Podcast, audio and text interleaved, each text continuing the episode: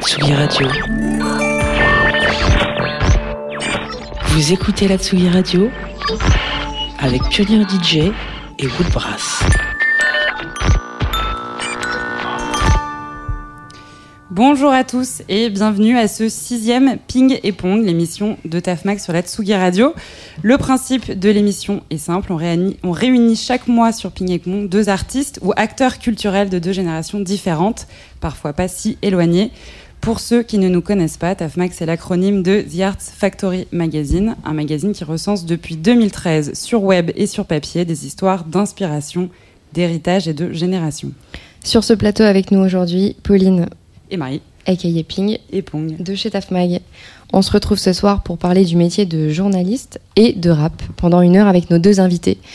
Olivier Cachin, bonjour. Bonjour. Tu es journaliste culturel depuis les années 80 maintenant, spécialisé dans les cultures hip-hop et rap.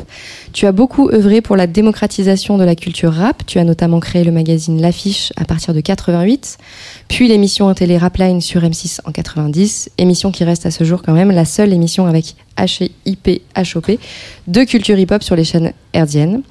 Tu as interviewé sur dans ta carrière euh, NTM, IAM, Ministère Amer ou encore MC Solar pour ne citer que. Et puis surtout, tu as imposé le rap à la radio et dans les magazines à une époque où la majorité des médias n'avaient pas ou peu de considération pour ce genre musical. Et à tes côtés, on reçoit Jean Morel. Jean, bonjour. Bonjour. Tu es journaliste également, ça tombe bien. Après de longues années passées à l'antenne de la radio Nova, tu viens de te lancer dans ton projet à temps plein avec ton équipe. Il s'agit de Grunt, mhm. un média. Un média, je dis euh, au sens large, puisque c'est euh, à la fois une web radio, une chaîne YouTube, des événements freestyle, des événements musicaux, des documentaires, des, des reportages avec la scène émergente du rap francophone. C'est exactement ça. On va bien évidemment reparler de tout ce que vous faites tout au long de cette émission. On parlera notamment de vos métiers de journaliste, donc de votre rencontre avec le rap, de la relation entre rap et médias, puis on terminera sur le rap d'aujourd'hui et de demain. Bienvenue à tous les deux, on est ravis de vous accueillir sur ce plateau et à cette sixième émission de TAFMAG sur la Tsugi Radio. C'est parti pour une heure de ping et pong en direct de la Villette. Vous écoutez Ping Pong avec TAFMAG sur la Tsugi Radio.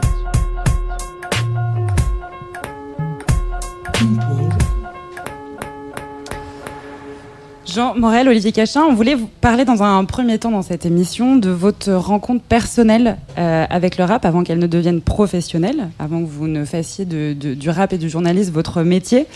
Euh, Jean Morel, je commence par toi, puisque souvent dans tes émissions euh, chez Grunt, tu demandes à tes invités quels sont leurs premiers souvenirs de musique. du mhm. coup, on voulait savoir évidemment quel était le tien, le plus marquant en tout cas, souvenir de musique et de rap en l'occurrence bah, déjà pour commencer, c'est notamment grâce à la présence de légendes comme, comme Olivier Cachin ici présent que j'ai pu avoir accès moi dans ma, dans ma jeunesse à cette musique. Non mais c'est vrai, il faut quand même rendre à César, c'est toujours très important. Euh, le rap, le rap, moi paradoxalement, euh, c'est une, j'ai toujours été passionné de musique, mais mais je, le découvre assez tard. C'est-à-dire que c'est un genre musical que je découvre assez tard dans la construction, qui peut être la construction d'un adolescent qui écoute de la musique. J'ai beaucoup écouté euh, de musique indie, d'électronique avant de complètement tomber amoureux du rap et du coup quand je découvre le rap, je le découvre avec une nouvelle génération euh, au début des années 2010, euh, qui est la génération de l'entourage, etc. Qui en fait, comme ils étaient eux-mêmes des, des, immenses connaisseurs de cette culture, ont été un peu mon sorte de Wikipédia à travers les artistes, où c'est grâce à eux que j'ai découvert le reste de cette culture. Donc j'ai ce souvenir de tomber là-dessus, de, de, me rendre compte qu'ils s'inscrivaient dans un héritage, et du coup j'ai eu envie de découvrir l'héritage. Donc en fait, ça a été presque une, une démarche boulimique et encyclopédique de me dire, c'est pas possible que j'ai raté tout ça dans ma vie, et il est grand temps de rattraper ce retard. Et là, ce qui est bien, c'est qu'il y a quand même des gens qui avaient fait bien le travail et qui m'ont permis de me replonger dans cette culture et de redécouvrir son extrême richesse. Donc je me souviens par exemple d'un souvenir précis où euh, quand j'écoute pour la première fois Demain c'est loin de Ayam, ce qui du coup arrive de manière très tardive par rapport à ce que représente ce morceau, j'ai eu un, un, besoin d'exercice pendant un retour en voiture de me dire il faut que je l'écoute 45 fois pour être sûr que je le connaisse par cœur à la fin de ce voyage parce que c'est un classique et qu'il faut connaître ses classiques. Voilà. Et en parlant de, de classiques, euh, Olivier, toi, tu as commencé euh, en tant que journaliste chez Picsou Magazine. Est-ce que c'est vrai? Alors, j'ai pas commencé chez Picsou, mais j'ai commencé, euh, bah, c'était sous Mitterrand en tout cas, hein, pour ce qui ne nous rajeunit pas. Euh, non, en fait, moi j'ai commencé dans un magazine euh, qui était pas un fanzine, mais un magazine parisien qui s'appelait L'Équerre, et puis après au Matin de Paris, qui était un des derniers hebdos de gauche, hein, enfin il paraît qu'il reste Libération. Mais sinon, si, si, vous voulez, c'est vraiment à ce moment-là que j'ai commencé à écrire en tant que journaliste, et j'avais déjà commencé à découvrir le rap, puisque là, ça nous ramène carrément au tout début des années 80, puisqu'en fait, alors techniquement, j'imagine que j'ai dû danser sur Rapper's Delight, qui est sorti en 79-80, même si à cette époque j'avais euh, un rapport assez, euh, comment dire, schizophrène avec la dance music, puisque euh, j'étais à la fois très punk new wave et je commençais à découvrir la musique noire américaine avec Earth Wind, Rick James, etc.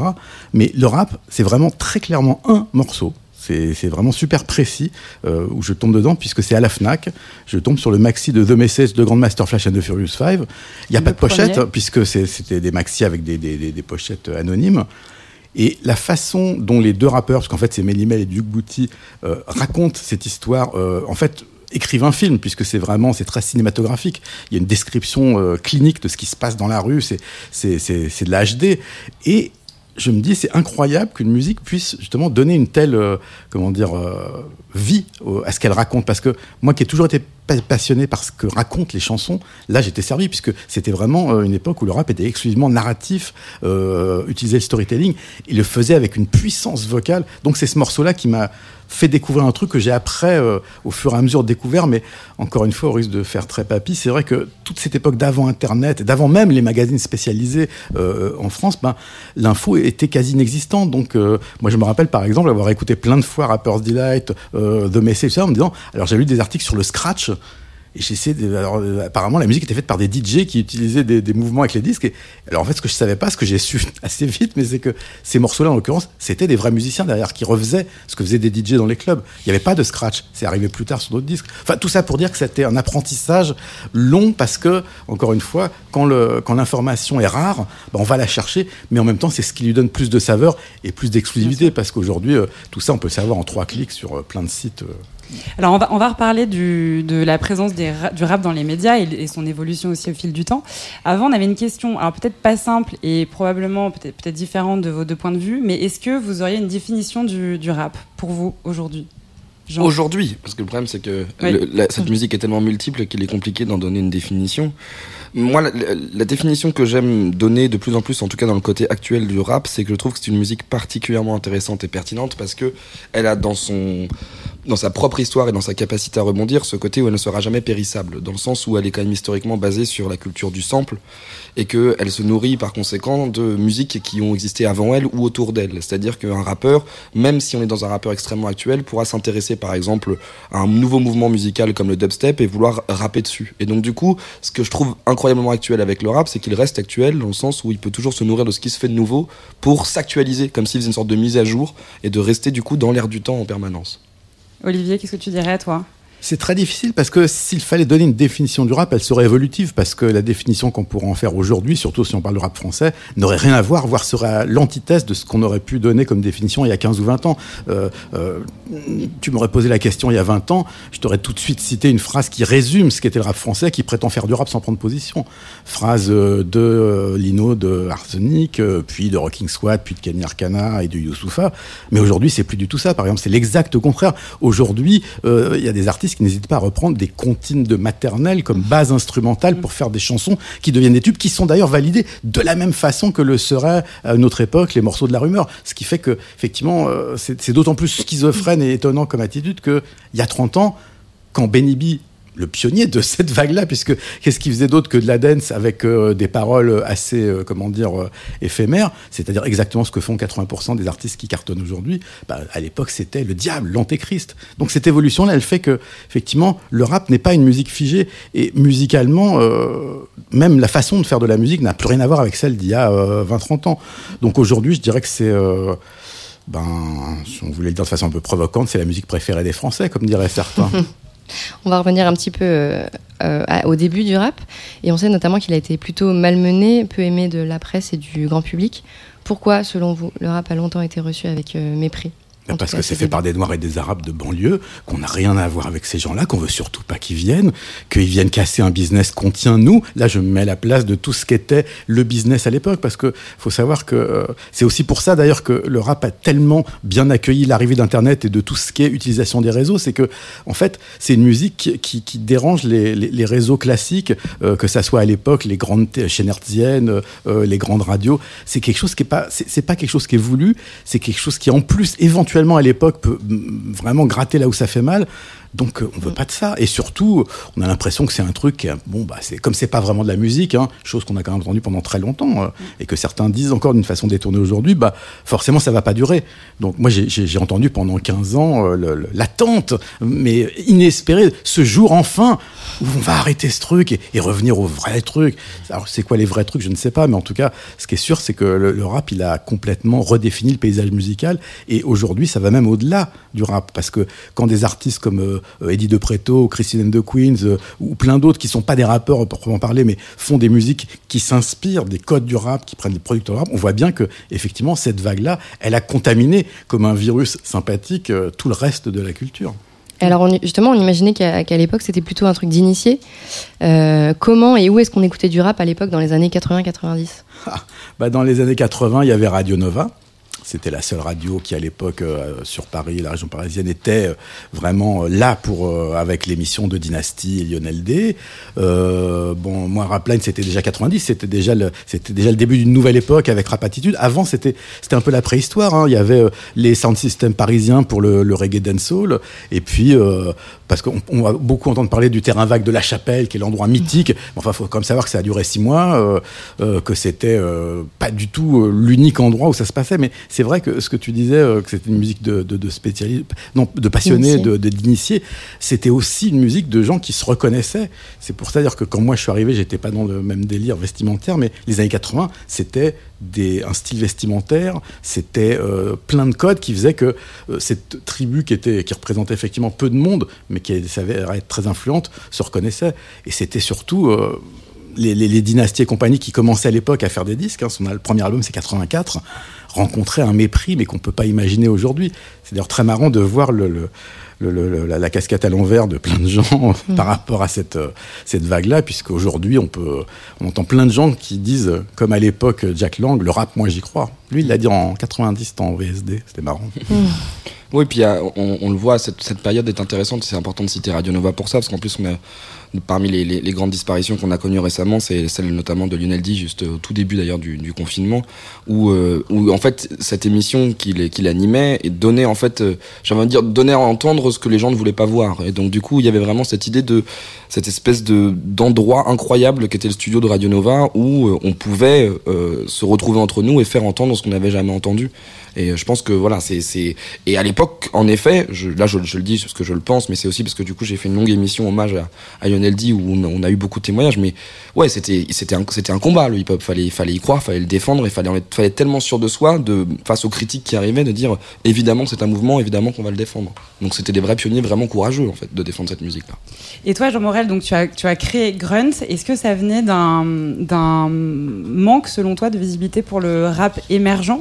Qu'est-ce qui a euh, lancé un peu cette idée de, web radio dédiée au rap francophone? C'est euh, associé, euh, après avec toute l'arrogance d'un jeune qui veut créer son propre truc, il y avait vraiment une volonté de se dire oui, j'ai l'impression qu'on n'entend pas ce que j'ai envie de faire entendre. Euh, donc euh, c'est un peu le rêve que tout le monde reproduit génération après génération de se dire on va créer notre propre truc pour que on entende vraiment quelque chose qui a jamais été entendu. Après avec le recul et maintenant l'expérience, euh, globalement les formats qu'on utilise et qu'on faisait sont quand même des freestyles dans un appartement. Alors ça c'est dans un appartement mais c'était la même chose que les freestyles justement de qu'on entendait sur Radio Nova dans les années 80. Donc en fait c'est qu'on a je pense qu'il y a aussi des générations médiatiques qui sont du fait de, de, de leur jeunesse, du fait de leur de leur proximité avec une nouvelle scène émergente sont peut-être les meilleurs porte-parole parce qu'ils sont en train de vivre ce qui est en train de se passer. Et je pense que du coup, dans ma définition même de ce que c'est un, média, c'est-à-dire un passeur, c'est-à-dire globalement tendre le micro vers ce qui se fait, l'ambition Grun, c'est-à-dire on voit quelque chose qui se passe. Il y avait vraiment quelque chose qui se passait au début des années 2010. Il y avait un vrai renouveau, une vraie, en plus une vraie volonté de, de redéfendre ce que c'était que le rap. Et on était là au bon endroit au bon moment. Mais moi, je remercie à chaque fois en fait les artistes qui ont fait ça. Nous, on était juste on avait juste la chance de pouvoir avoir de quoi enregistrer et du coup on s'est dit on en profite tout simplement. Oui, il faut avoir un petit peu de visibilité. J'ai entendu que euh, ton premier euh, freestyle, mhm. euh, tu disais, donc tu travaillais chez Radio Nova à l'époque et tu avais appelé l'homme pâle en lui disant que tu bossais chez Radio Nova, mais c'était un peu flou qu'il y avait. oui, il y, a, je pense que c'est une culture. La, la, culture du rap et du hip-hop est une culture de la débrouille. Donc il y a un moment où faut, quand on a les, quand on a les moyens, les potentialités de faire des choses, il faut parfois savoir un peu tricher. mais oui, non, il y avait, il y avait en tout cas du matos qui était emprunté du coup à cette maison qui était la maison de Radio Nova. J'avais reçu une sorte de petit enregistreur euh, cadeau qui, où je me suis dit, j'ai enfin les moyens techniques de faire quelque chose. Et puis, donc, on, avait un peu profité de ma présence en tant que stagiaire pour dire, si, si, ça vaut le coup. Mm. Mais voilà, c'est de la gruge, c'est de la gruge. Et puis d'ailleurs, on s'est fait, on s'est fait, on s'est fait, je veux dire, on s'est fait choper sur le deuxième qui était enregistré justement dans les studios de Radio Nova, alors que j'avais pas tout à fait le droit de le faire parce que j'avais prétexté qu'on allait faire une interview. Et finalement, quand les programmateurs de la radio m'ont attrapé un jour alors que j'étais jeune stagiaire et m'ont dit, mais attends, qu'est-ce que c'est que ce truc? C'est tourné chez nous, non? Et là, j'ai eu, moi, un moment de vertige en mode, bon, bah, ça y est, c'est foutu, c'est faire du stage, je suis viré. Il fait, bah, ils m'ont tout de suite dit, bah, t'as compris, t'as compris la philosophie de la maison, en fait. C'est, faut faire les choses, quoi. Donc euh, là-dessus, c'était assez rigolo de se faire valider comme ça, ouais. Donc ouais, ouais, on a triché, quoi. C'est donc ton premier euh, freestyle où il y avait, à l'époque, c'était donc en 2012, L'homme mhm. pâle, Necfeu, L'homme pâle, Necfeu. Non, Alpha One n'était pas dans le premier. Il y avait aussi, euh, il y avait Kerway de Fix Pencil et quelqu'un qui s'appelait James Lega à l'époque, s'appelle Ideal Jim. Mais après, il y a eu d'autres freestyles qui étaient organisés avant, mais sur lesquels on n'avait pas de capacité justement d'enregistrement. Mais les tout premiers, c'est ouais, c'est un, des tout premiers freestyles de l'histoire de Grunt à l'époque où dont les archives n'existeront plus jamais. C'était euh, Sneezy Alpha One en freestyle. Ouais, ça c'est l'un des premiers trucs. Ça c'était enregistré à Sciences Po. Dans, à l'école de à, Radio Sciences Po, on avait squatté les trucs pour faire un freestyle de rap aussi. Donc c'était vraiment dès qu'il y avait des micros à voler, globalement, bah, on le faisait et puis on faisait rapper des gens dedans. Olivier, toi d'ailleurs, tu as connu une, une époque où le rap n'existait pas. Tu as été le premier euh, journaliste de formation, donc on le disait, à faire du rap ta spécialité, ça fait maintenant plus de 30 ans.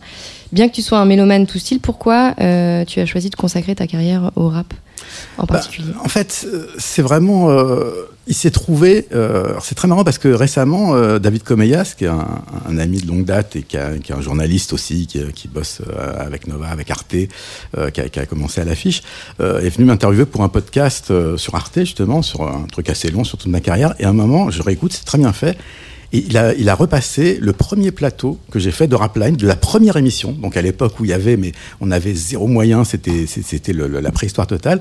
Et c'est marrant parce que réécouter ça, à un moment je dis, croyez-moi, haut quand je vous dis que le rap n'est pas un phénomène de mode et qu'il là pour durer. C'est-à-dire qu'en fait, c'est marrant parce que quand on fait des trucs, on s'aperçoit jamais vraiment de ce qu'on fait. C'est qu'après, quand on regarde dans notre vie, on se dit ah bon, ah, c'était ça en fait. Et cette espèce de façon d'annoncer euh, non pas la naissance, parce que, mais, mais en tout cas une forme de naissance médiatique, de, solidification du truc, puisque c'était l'album de Lionel D, il n'y a pas de problème qui devait sortir, la compilation Rapatitude avec NTM, avec Assassin, avec euh, euh, de Dynasty. Et donc je me suis retrouvé à être effectivement, euh, en quelque sorte, l'ambassadeur, pour le meilleur et pour le pire, de cette musique dont j'étais aussi pendant très longtemps l'unique voix médiatique euh, grand public. Parce qu'il y avait l'affiche, euh, comme, comme, tu disais, qui a commencé vraiment à prendre son essor au début des années 90. Euh, il y avait Rapline donc, pendant trois ans et demi. J'étais invité, chaque fois qu'on parlait de cette musique, en bien ou en mal, généralement on m'invitait. J'étais le premier, le bon client, comme on dit en média. Donc il s'est trouvé que. Et, et en plus, je trouvais qu'il y avait une richesse très très euh, comment dire euh, foisonnante dans cette musique en France. Ça commençait vraiment à et j'étais surpris de voir que si peu de gens dans les critiques musicaux classiques s'y intéressaient. Parce qu'au début moi encore une fois très naïvement je me disais c'est génial c'est une musique où les mecs sont encore plus dingues que dans le rock. Parce que le rock faut pas déconner les, les rock critiques euh, s'ils aiment bien ça c'est la musique bien sûr mais c'est aussi tout le lifestyle. je veux dire c'est tout le monde se, entend comme des histoires pour s'endormir le soir de Keith Moon ses groupies ou comment ils détruisent les chambres d'hôtel. Bon bah, dans le rap, on a l'équivalent, plus ou moins folklorique. Mais personne ne s'y intéressait. C'est maintenant, c'est plus tout le cas. Il y a toute une nouvelle génération, heureusement quand même, hein, euh, avec euh, Mehdi euh, mon fils spirituel en tête. Mais à l'époque, personne, personne, personne de ceux qui parlaient musique ne, ne, ne voyait le moindre intérêt à tout ça. Et encore pire quand c'était français, parce que à la rigueur, quand on a des disques américains validés par un ou deux millions de d'acheteurs, comme les Beastie Boys, Public Enemy, déjà Public Enemy, on parle du scandale. Est-ce qu'ils sont antisémites et tout? Ça fait toujours de, des, des, articles où ça fait parler. Mais les Français franchement les gars, c'est pas sérieux. C'est une musique américaine, vous pouvez pas le faire, vous êtes ridicule, ça peut pas marcher. Tout ça, euh, c'est extraordinaire de voir la résilience des artistes parce que franchement, euh, moi j'aurais été artiste encore avec toute la pression. Bon, c'est pas la peine, visiblement personne ne nous. Et de fait, personne ne voulait d'eux. Et c'est pour ça d'ailleurs qu'aujourd'hui il y a une nouvelle euh, vitalité du rap à travers les réseaux parce que on s'aperçoit qu'il y a des gens qui euh, sont intéressés par ces trucs-là, même si justement les médias euh, nationaux ne sont toujours pas intéressés par euh, la diffusion conséquente des musiques venues de, bah, de ce genre-là. Bien sûr. Et à l'inverse, comment le rap vous a accueilli justement?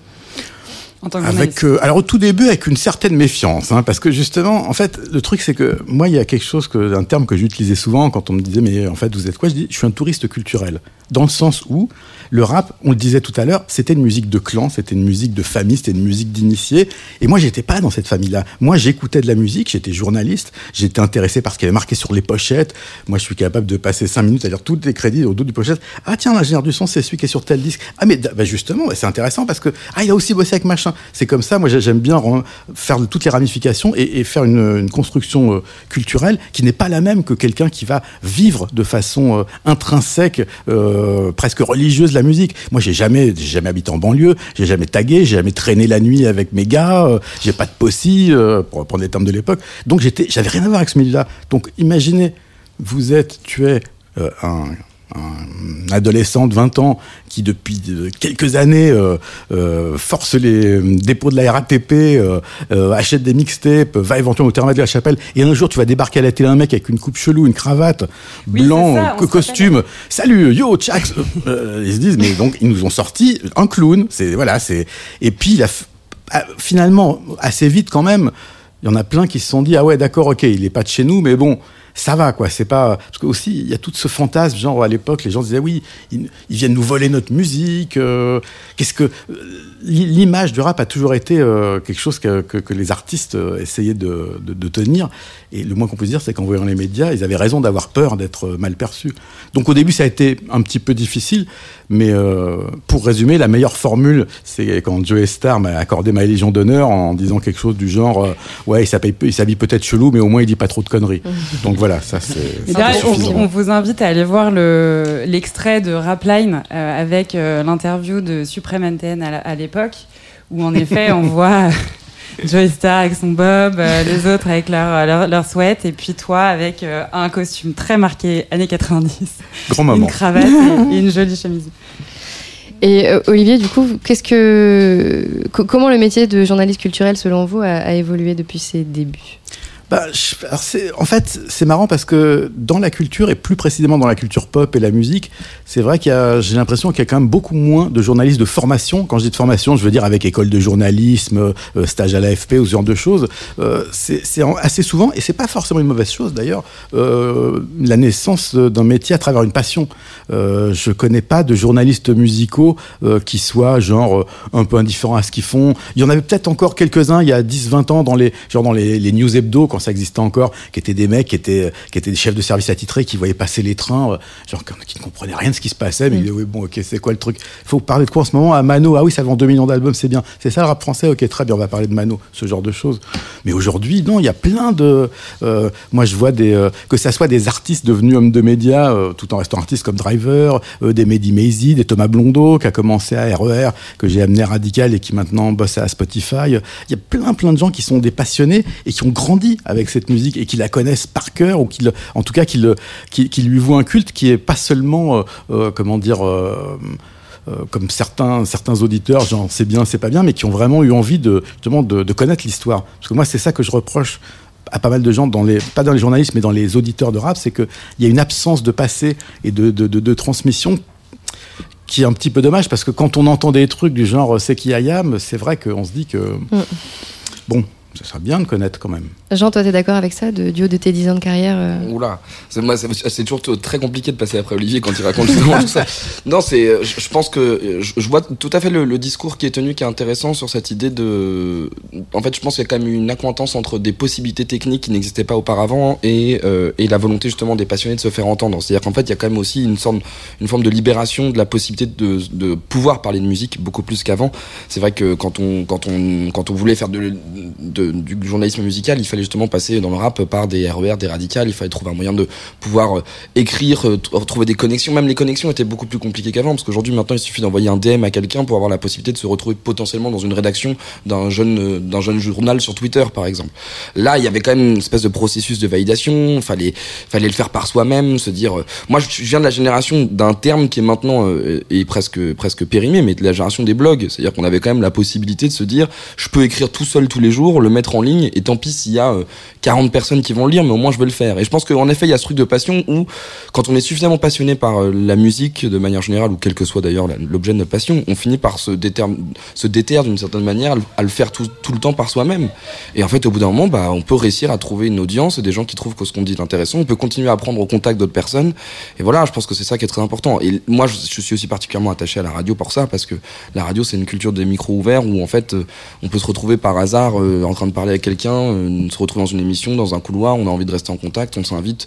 Et c'est ça qui fonctionne aussi. Je pense qu'il y a vraiment quelque chose qui s'est joué aussi de démocratisation d'une volonté. Tout à l'heure, on, on, parlait de ceux qui justement, il y avait la peur de se faire approprier sa culture, le terme des cultures vultures, c'est-à-dire ceux qui veulent. Là, il y a aussi je pense, une grande maturité maintenant dans, dans le journalisme culturel qui est que celui de la passe décisive, globalement comme en foot, où il y a des mains tendues et des gens qui font des choses ensemble, et du coup, je pense que ça participe à une élévation de la culture au sens large. C'est intéressant parce qu'avec euh, Tafmag, on se disait, euh, nous, ça fait donc 8 ans qu'on a lancé le média. Nous, on n'est pas que sur la musique et encore moins sur le rap uniquement, mais euh, on, on, source, comme on dit, on cherche des artistes en photo, musique, illustration, euh, mode, cinéma. Et on se dit toujours, mais euh, comment est-ce qu'on continue à être aussi euh, nourri? Comment est-ce qu'on trouve de l'inspiration? Comment est-ce qu'on continue à maintenir un intérêt? On a toujours, euh, qu'on rigole beaucoup avec Marie en disant, bon, dans 10 ans, est-ce qu'on va, est-ce va être has Est-ce qu'on va être plus dans le coup? Et du coup, comment, bah, Olivier, si tu veux commencer, comment est-ce qu'on on maintient on, à vivre son, intérêt? On est forcément has à un moment ou un autre. C'est obligatoire, surtout dans la musique. Moi, je le suis complètement. Non, mais honnêtement, je veux dire, soit on devient un espèce d'Eddie Barclay où on trouve tout formidable euh, au risque de passer très vite pour ridicule, ou à un moment on admet de dire oui c'est vrai que euh, la musique et plus spécialement la musique populaire, donc la musique pop en l'occurrence aujourd'hui le rap, c'est une musique générationnelle. Je veux dire moi quand, tout à l'heure je, je, parlais du, du rapport euh, euh schizophrène que j'avais avec la dance music dans les années 70 parce que à la fois j'avais envie de danser de temps en temps, mais non mais c'est pas bien, ça c'est de la disco, c'est commercial, ce qui, est, ce qui est débile. Mais enfin non c'est pas débile, c'est avoir 20 piges quoi ou 19. Donc euh, je sais pas, c'est c'est pas c'est pas évident à comment dire euh, à analyser. Mais bon. Moi, On je vois qui c'est, oui, Jean. Moi, je, bah, moi, je suis tout à fait d'accord avec ça. C'est-à-dire qu'il y a, en fait, je pense qu'il y a une des grandes difficultés, et notamment le rap est particulièrement promo là-dessus, c'était qu'il y a eu une grande difficulté à passer la main à un moment. Je pense qu'en fait, c'est pas un devoir forcément des journalistes en tant que tel, mais notamment, c'est euh, là, par exemple, moi, je prends l'exemple de Grunt où on a, on a, créé aussi notre média et donc des gens, on est une grande équipe à travailler. Il y a cette euh, importance dans les rédactions de renouveler les rédactions, c'est-à-dire de pas avoir peur quand on a euh, 32 ans, 33 ans, 4 ans, de dire, mais en fait, je peux pas être autant au fait, je peux pas être en train de me connecter à quelqu'un qui en a 19. Et donc, du coup, il faut avoir dans son équipe des gens qui en ont 19. Et moi, ce que j'adore, c'est devenir le mec qu'on vanne au sein de Grunt même en disant, bah, tu connais pas ça, t'es méga ringue. Et c'est très bien. Et même, je vois, j'emploie le terme ringue, ce qui prouve que je suis ringue. donc, c'est vraiment super. vraiment, voilà, cette volonté de, nous, on travaille avec des ingessons, des, des, des gens qui ont envie de nous partager en disant, mais, ça, ça c'est le nouveau truc. Et eux, évidemment, comme le dit, comme le dit Olivier, ils, en parlent avec l'impression qu'ils ont découvert les Beatles. Et c'est cette passion-là qui est géniale, en fait. Et c'est ça qu'il faut garder. En fait, moi, ce qui est amusant, c'est que je, je, je, parlais aujourd'hui avec un, un, ami qui était extrait d'Action, justement, de Picsou Magazine. et on parlait, euh, il me racontait, euh, il, il, écoutait un, un nouveau groupe qu'un de ses potes plus jeunes lui faisait écouter. Il dit, écoute, c'est super. Et à un moment, il dit, on, on est tombé d'accord, ça, ça nous est arrivé plusieurs fois, c'est genre, il pouvait pas complètement apprécier parce que il voyait trop ce qui se passait. C'est-à-dire qu'en fait, quand on connaît plusieurs générations de musique, on peut pas s'exciter de la même façon sur Fuck le 17 quand on a connu Police de NTM. On dit non, c'est bien, c'est bien les gars, mais enfin bon. Et dans sa tête, on se dit mais j'ai vu la même chose en, en, mieux ou en pire il y a 20, 25 ans. Donc forcément, à un moment, et c'est pas du tout reproche, c'est juste qu'à un moment, on peut pas avoir 20 ans tout le temps. Donc il faut, à un moment, quand on voit trop les ficelles de ce qui se passe, on dit ah ouais d'accord. Il faut aussi être jeune pour pouvoir s'intéresser à ce dérisoire, à ce côté. Euh, parce qu'à un moment, euh, moi, moi par exemple, c'est vrai que j'aime beaucoup le rap français, mais je fais plutôt passer une après-midi à écouter euh, une rétrospective des beaux de Risortolani que euh, les morceaux à base de Rick Tournel euh, et de, de Makina à 120 BPM de certains artistes de rap français aujourd'hui. J'ai pas le temps. J'ai envie aussi de temps en temps d'avoir un peu de grandeur, un peu de différence. On peut pas être tout le temps dans l'actualité. C'est vrai que pour l'être, il faut avoir une passion et une jeunesse qui fait que bah, on va avoir un scope de, des 5, 6, 7, 8 projets qui sortent chaque vendredi. Parce que c'est quand même ça aujourd'hui le rap français, il faut quand même préciser. Et je ne parle que des sorties officielles. Euh, c'est-à-dire, en gros, en important ou semi-important, ça fait quoi? Entre 80 et 100 morceaux par semaine? C'est du temps. À un moment, moi, je n'ai pas à l'heure actuelle le média, ni le temps et l'envie d'écouter tous ces trucs-là, comme le ferait justement un Thomas Blondon, un Mehdi Maizy, dont c'est le métier et la passion, et qui vont justement être capables de digérer tout ça en en trouvant certains bien, certains moins bien, mais en ayant une passion pour la globalité du tout. Moi, à un moment, c'est vrai qu'il y a des morceaux que j'écoute et je me dis, mais mon Dieu, quoi, quand même, euh, quand même.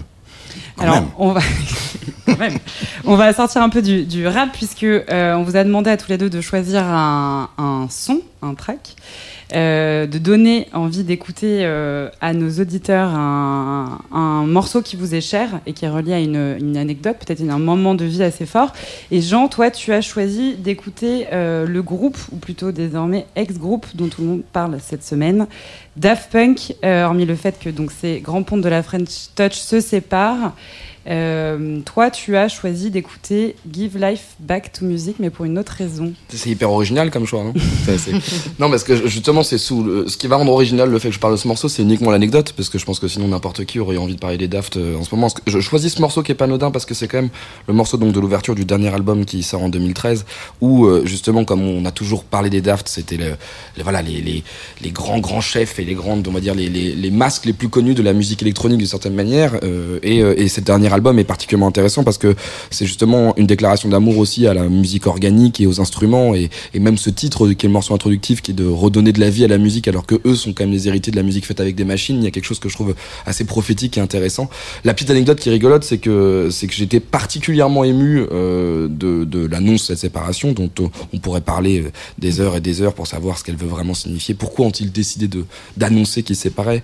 On pourra en parler des mois, mais ce que je, voilà, la petite anecdote elle est rigolote, c'est qu'il s'avère que une chance absolument inouïe, même si j'ai jamais eu de contact avec lui. Euh, Thomas Bangalter était mon babysitter quand j'étais petit et que je trouve c'est quand même à la fois inutile et complètement cool. voilà, donc c'est savoir que voilà, il, il, je n'ai aucun contact, aucun souvenir. jamais, j'aurais pu maintenant lui poser des centaines de milliards de questions, mais lui, il m'a vu gazouillant, être inutile sur un canapé. Et euh, voilà, donc euh, c'est une, une c'est, il y a, en même temps, j'y vois une forme de destinée en disant peut-être que c'est à cause de ça que j'aime autant la musique. Mais non, il n'a fait que changer mes couches, donc c'était pas super sexy. Pas just inapproprié, rassure-nous. Bon. que de l'élégance toujours, vraiment dans la dans la famille Bangalter et, et voilà. Et puis ce morceau est juste tout simplement fantastique. Et c'est vrai que je pense que on a dans tous ces moments maintenant très connectés où euh, où quand on apprend une nouvelle associée à un musicien, tout d'un coup tout le monde se remet à écouter dans l'instantané parce qu'on a accès en deux secondes à un morceau. Je pense que ça fait du bien à tout le monde d'écouter les Daft tout simplement. Allez, on écoute Give Life Back to Music.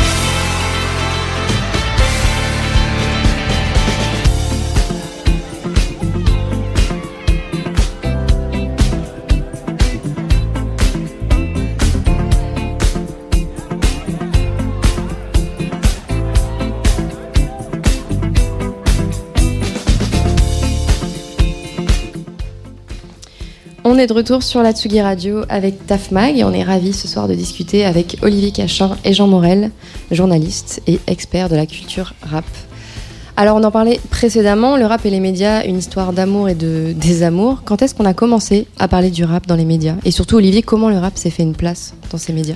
Ben, dans un premier temps, euh, il fallait une euh, banlieue qui brûle, une petite émeute, euh, et là on ressortait le rap, cette musique est-elle celle qui a provoqué C'est vrai que l'angle sociétal au début était systématiquement pour les grands médias celui qui était abordé pour parler du rap. Après, ben, il y a eu quand même heureusement à travers les, deux grandes locomotives qui étaient IAM et NTM des articles un peu plus sérieux de, et des reportages parfois au journal télévisé, bon parfois pour le pire aussi. On se souvient de l'histoire euh, avec NTM justement et France 2 euh, qui était quand même assez magnifique euh, à l'époque de, l'anecdote avec l'hôtesse de l'air et Joe Star.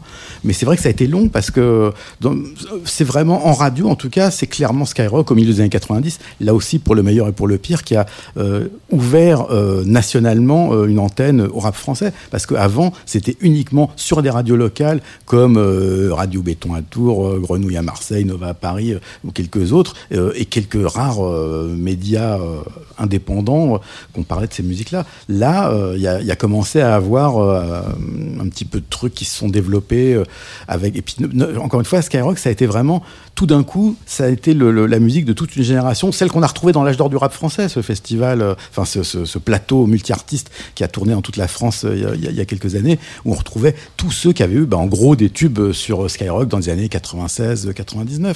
Ça a été une forme d'âge d'or où effectivement tout ce qui sortait, qui était un peu de qualité, était boosté par Skyrock. Et il y avait un effet, euh, je dirais, euh, mathématique qui, évidemment, euh, s'est dilué au fil du temps. Maintenant, il y a plein d'autres médias, y compris digitaux, qui donnent le ton. Et puis aujourd'hui, qu'est-ce qui fait le succès d'un artiste? C'est moins la programmation radio que le nombre de millions de vues en 24 ou 48 heures. C'est ça qui, qui, donne le ton. Comme à une autre époque, c'était la couverture du magazine Radical, l'affiche ou Groove.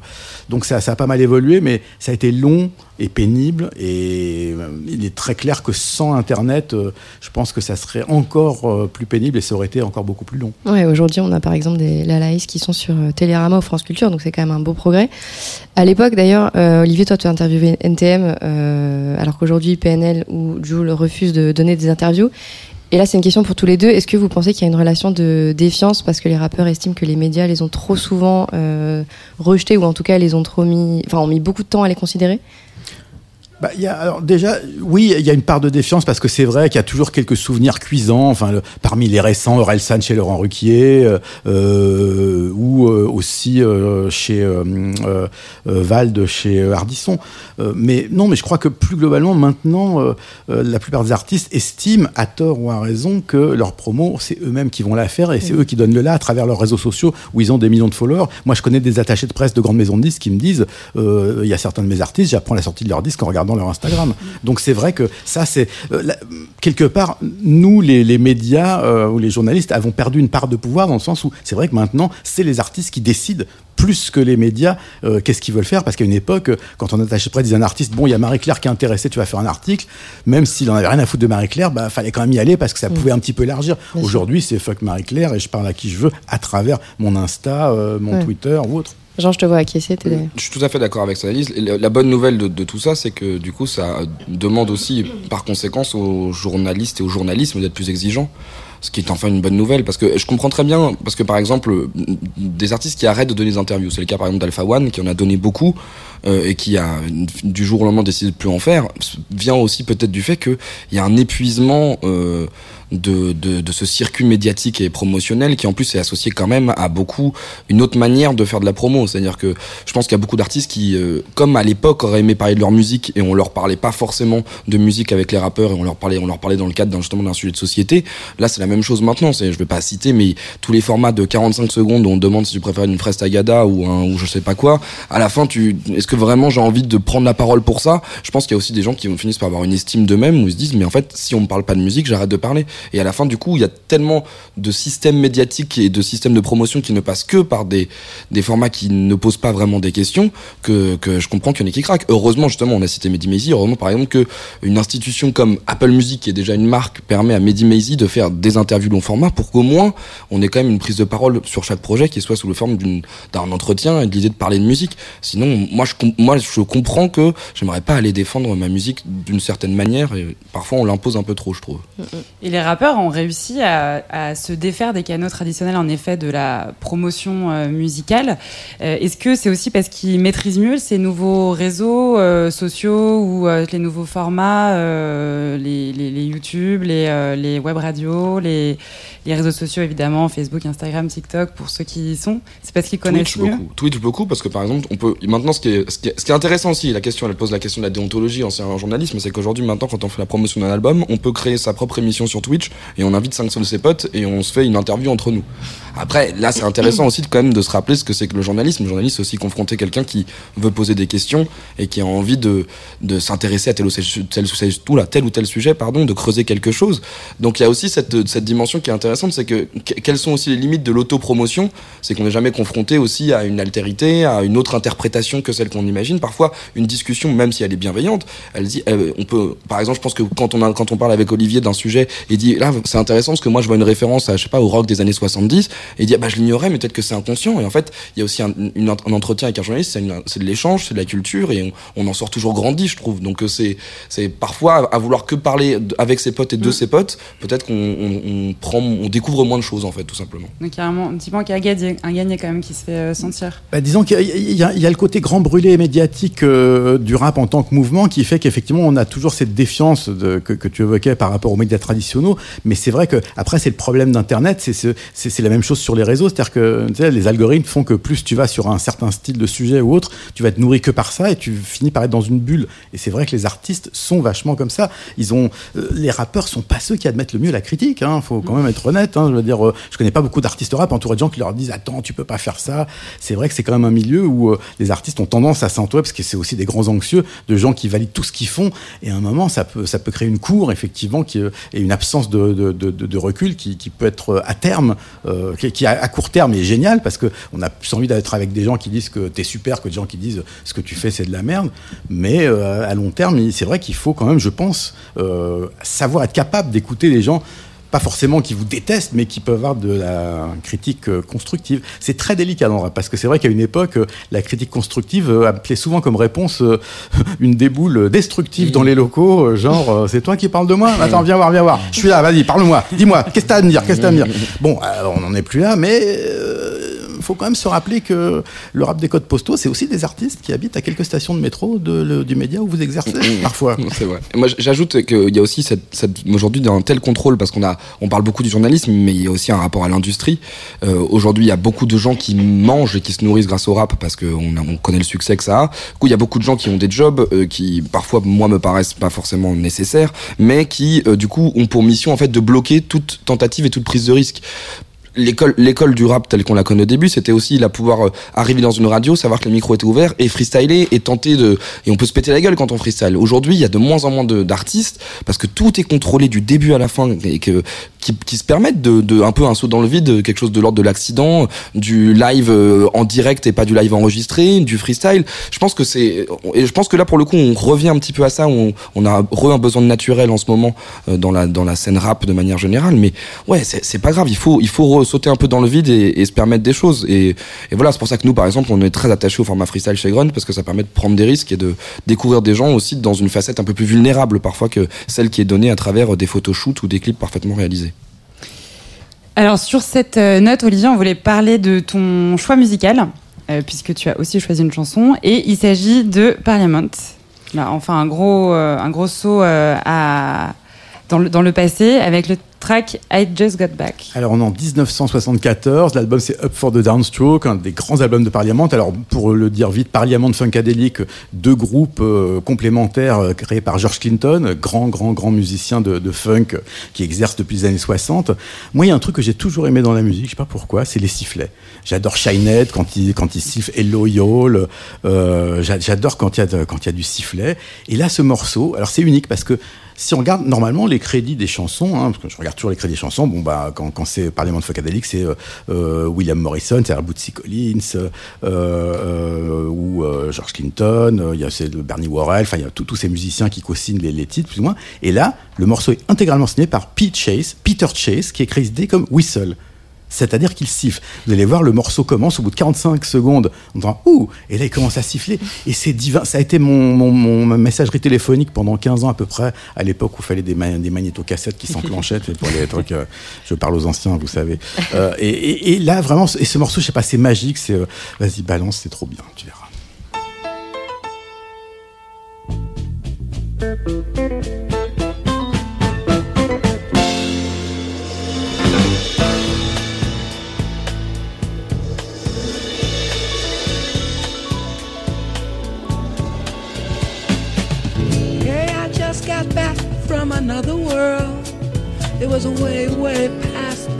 Side. It was across the mountain and through the seas, past the moon, beyond all things that we've dreamed about. You never in your life seen such color that glows like a twinkle in an eye. Like little things with bells that ring and budding trees that summer bring back to life again. Oh, I didn't want to leave, cause I was having such a good time. But as we go through life, the good times they seem to end. Wow, wow, wow, wow, wow. ba da da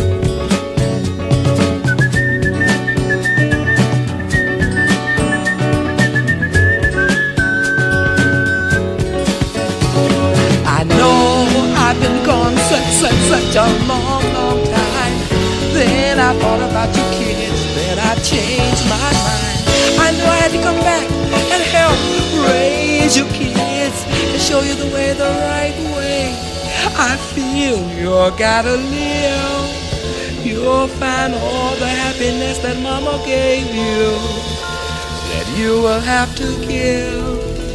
That's if you ever decide you ever wanna live.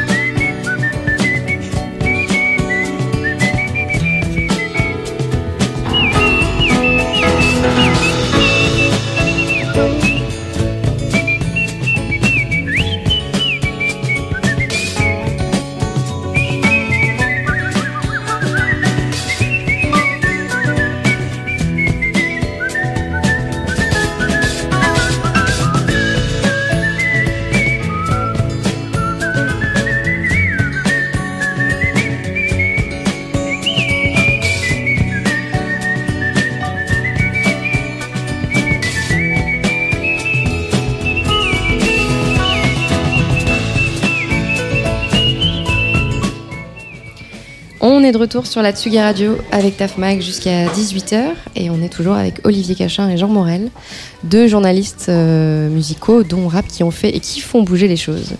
Alors on a désormais bien compris quels étaient vos métiers en tant que journaliste, spécialiste du rap, comment vous contribuez euh, à faire évoluer ce style musical aussi. Et on voulait profiter de votre œil d'expert pour parler du rap en tant que style musical À une certaine époque, pas si lointaine d'ailleurs, le rap était un combat, les rapports déversaient un quotidien difficile. Depuis, il y a une évolution thématique, stylistique, vestimentaire.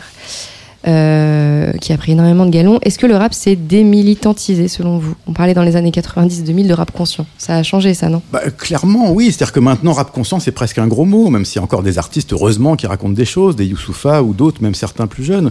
Mais je crois, non, je crois que effectivement, euh, euh, moi, je trouve ça normal qu'on n'ait plus forcément, qu'on se sente plus l'obligation de dénoncer, de, de, de râler, de s'indigner. Mais après, moi, ce que je demande, c'est pas forcément de l'indignation c'est de l'émotion. Euh, moi, je peux être ému par un, morceau de dance music, mais parce qu'il y a quelque chose, je sais pas, d'entraînant. Moi, j'ai besoin de sentir ça. Donc, j'ai aucun problème avec le fait que ça ne raconte rien de particulier, même si effectivement, je préfère quand il y a un peu, un peu d'histoire ou et pas que de la punchline euh, pour la rime. Mais bon, je, je pense qu'il y a des très belles choses qui sont arrivées. Vald, c'est un, un, bon exemple. C'est pas quelqu'un, on peut pas vendre que ce soit un militant, mais ses textes ont toujours un intérêt, ses punchlines ont toujours du sens. Et puis de temps en temps, mine de rien, euh, c'est presque de la chanson rive gauche, dis donc. Hein. Ce monde est cruel. Donc voilà, il y, a, possibilité d'aller. On n'est pas obligé de, de, refaire ce qu'ont déjà fait très bien des groupes comme NTM euh, ou Assassin dans les années 90 et 2000. Il y a, d'autres choses qui peuvent être faites dans un, comment dire, un contexte plus léger, mais ça n'empêche pas l'émotion, je pense. Je pense, que le, je pense que le rap, je me permets juste, mais je pense que le rap a toujours été aussi le reflet d'une époque, d'une certaine manière. Je pense qu'il y avait quelque chose de politique aussi, même si c'était pas les mêmes revendications sociales, de parler parfois de d'argent, de, bagnole, de ce qu'on veut, etc. Comme si en gros on, arrachait ce qu'on ne pouvait pas avoir. Donc il y avait quand même une revendication politique dans le dire vous voulez pas que j'ai accès à ça, je vais me l'acheter avec l'argent de ma musique. Il y avait c'est quand même quelque chose qui a du sens. Je pense que par contre on sort du coup aujourd'hui d'une fin d'un long cycle. On a été très dans l'ego trip et très dans la revendication de la thune, la thune, la thune. Reflet de l'époque. Je pense que là la sortie de la crise qu'on est en train de vivre va amener quand même quelque chose de radicalement différent. Je pense qu'on a un recul par rapport à l'idée de s'enrichir qui va changer. On va voir comment pour moi pense que le rap, encore une fois, s'adapter et ne pas forcément tenir des discours qui est l'enrichissement et la croissance absolue. Je pense qu'on va. On n'y est pas encore, hein, Non, là, pour...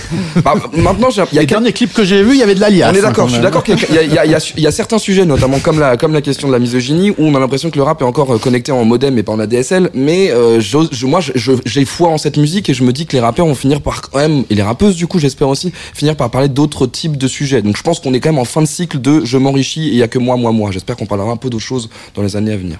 Alors justement, euh, voulez-vous parler du rap actuel. Est-ce que vous, est-ce qu'on peut dire qu'il y a une tendance en ce moment avec tous les, bah, tous les jeunes rappeurs que tu que tu découvres, euh, Jean? Est-ce qu'il y, a une tendance qui se dégage? Alors, rap actuel. J'aime, moi, j'aime, je trouve qu'il se passe un truc intéressant, c'est qu'on est dans une phase musicale où, euh, à l'issue de, beaucoup de compositions et d'écoute de musique post-internet, on va dire. Il y a déjà une diversité musicale qui est intéressante, sauf quand tout le monde fait de la drill. Ça, c'est du coup, c'est pas forcément eux qui m'intéressent le plus, mais je pense que on tend vers quelque chose qui m'intéresse, qui est la musique que je vais considérer comme glitchée, c'est-à-dire la musique qui crée son, ouais, qui crée son propre bug interne. Un des plus grands représentants pour ça, moi, c'est un mec qui s'appelle JPEG Mafia, euh, qui a tendance à faire en sorte que ça ne sonne pas comme ça devrait sonner, et c'est vraiment provoqué, ou parfois des, on a l'impression que c'est comme si ça buguait dans la musique. Parfois, moi, je regarde mon téléphone en disant, mais est-ce qu'il y a un, bug? Et voilà, mais en fait, c'est fait exprès. Donc, je pense que la notion de bug est en train de, de, de s'imprimer dans la musique et que du coup c'est peut-être quelque chose qui va être exploré d'un point de vue production et d'un point de vue rapologique. Après, dans, pour citer des gens moi en France qui m'intéressent, euh, la les phrasés par exemple de, de, de, gens comme Lafèvre, comme Rally sont des gens qui m'intéressent parce qu'ils inventent une nouvelle manière de rapper d'une certaine manière avec des voix très étonnantes, presque justement comme si elles étaient, elles étaient un bug informatique, sauf en fait ils le refont avec leur voix et ça, ça me passionne. Donc euh, moi, un de mes prodiges actuels, c'est Lafèvre où je trouve que ça ressemble à peu de choses que j'ai entendues depuis longtemps et sa manière de faire de la musique m'intéresse. Et Olivier, toi qui as connu les grands pontes du, du rap depuis, euh, depuis leur début, est-ce que le, le, le, rap contemporain te, te plaît, t'intéresse? Pas tout, hein. franchement, euh, c'est vrai qu'il y a tout, euh, tout le côté euh, Zumba, pour, pour le dire vite, et pas forcément ce qu'il y a de plus passionnant. Mhm. Il y a des trucs, moi j'aime bien, après j'aime bien quand il y a des références, alors bon, même si c'est pas un récent, un mec comme Lucio Bukowski, c'est vrai que c'est étonnant, qu'il soit, il est encore là, il fait des, avec des, des, des références russes, des, des, trucs un petit peu, un petit peu étonnants, un peu hors norme, mais sinon, moi j'ai pas tous les groupes que, que citait Jean, je les connais pas. Hein, JPEG Mafia, je ne pourrais pas te donner un titre euh, de morceaux.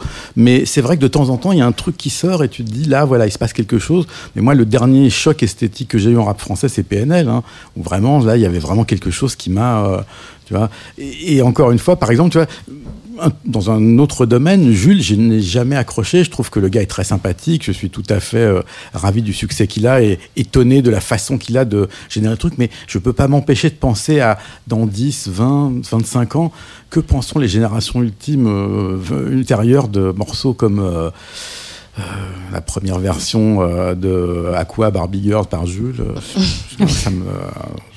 bon, après, depuis Booba l'a, validé, donc c'est encore autre chose. Mais tu vois, je, je, suis pas euh, à l'écoute de tout ce qui se fait aujourd'hui, mais quand il y a quelque chose qui émerge et qui me, et qui me plaît, euh, genre PNL, là vraiment, ouais, je suis, euh, je suis super euh, intéressé.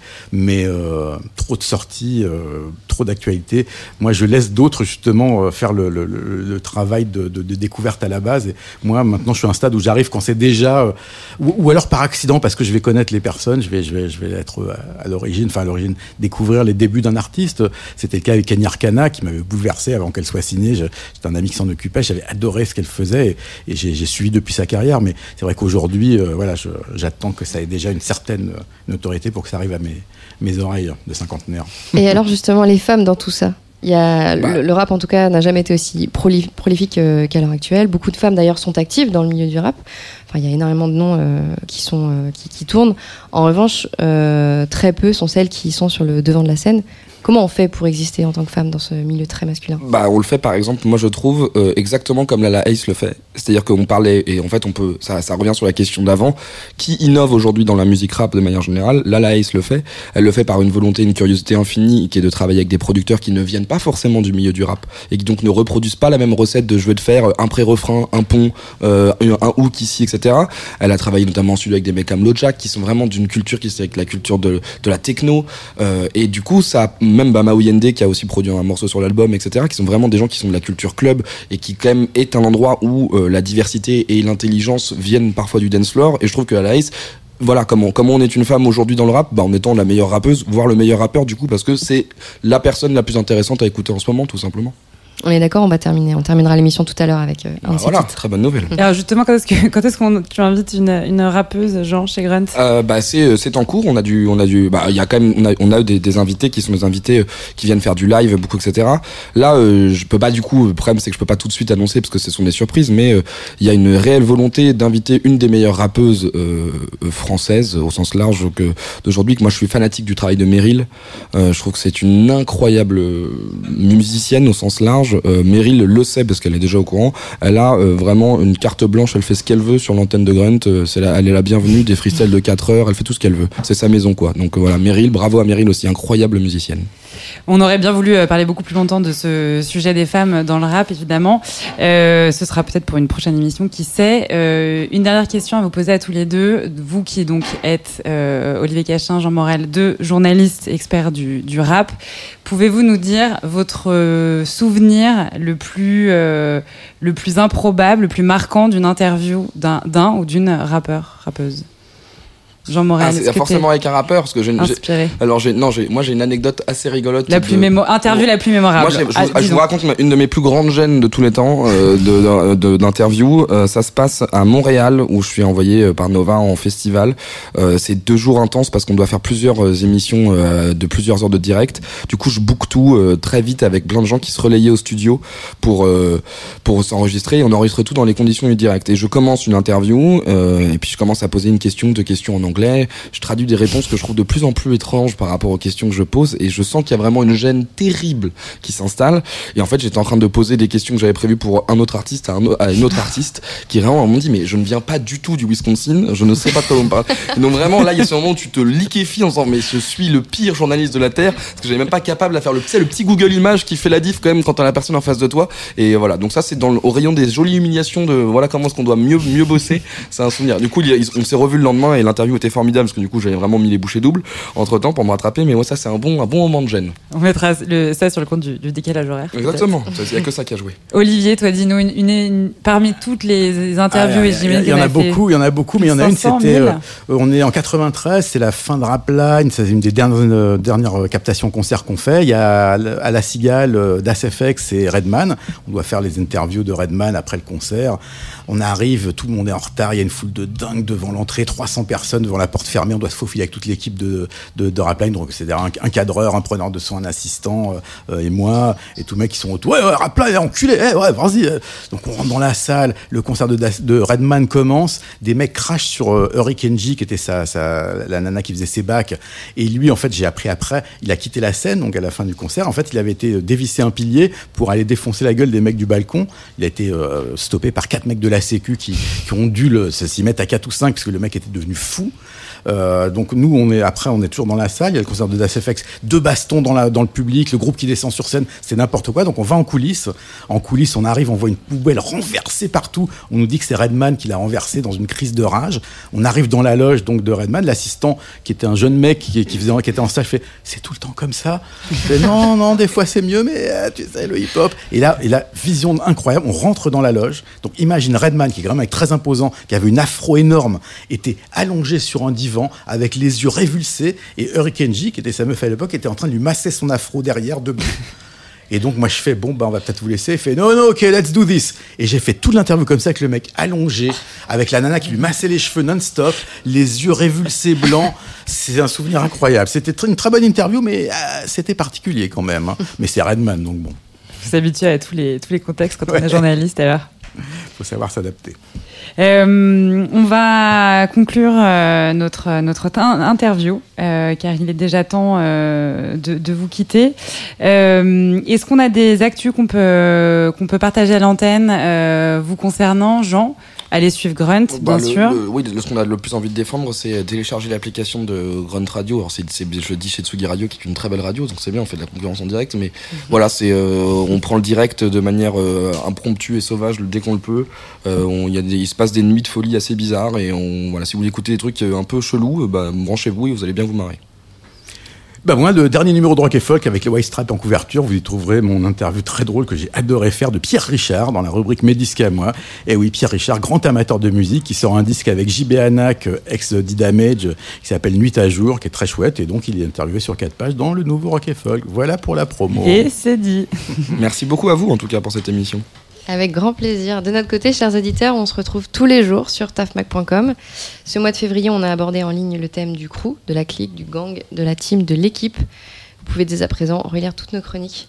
Aussi, on se retrouve avec Ping et Pong tous les troisièmes mercredis du mois sur Tsugi Radio. Rendez-vous donc le 17 mars, 17 mars prochain. On va écouter pour terminer euh, la Laes, évidemment, et vous pourrez retrouver ce ping et pong en replay sur tafmac.com d'ici ce week-end. N'hésitez surtout pas à le repartager sur vos réseaux et nous dire ce que vous en avez pensé. Merci à vous deux, merci à tous, très belle soirée. Merci, bye bye. Salut, bye bye.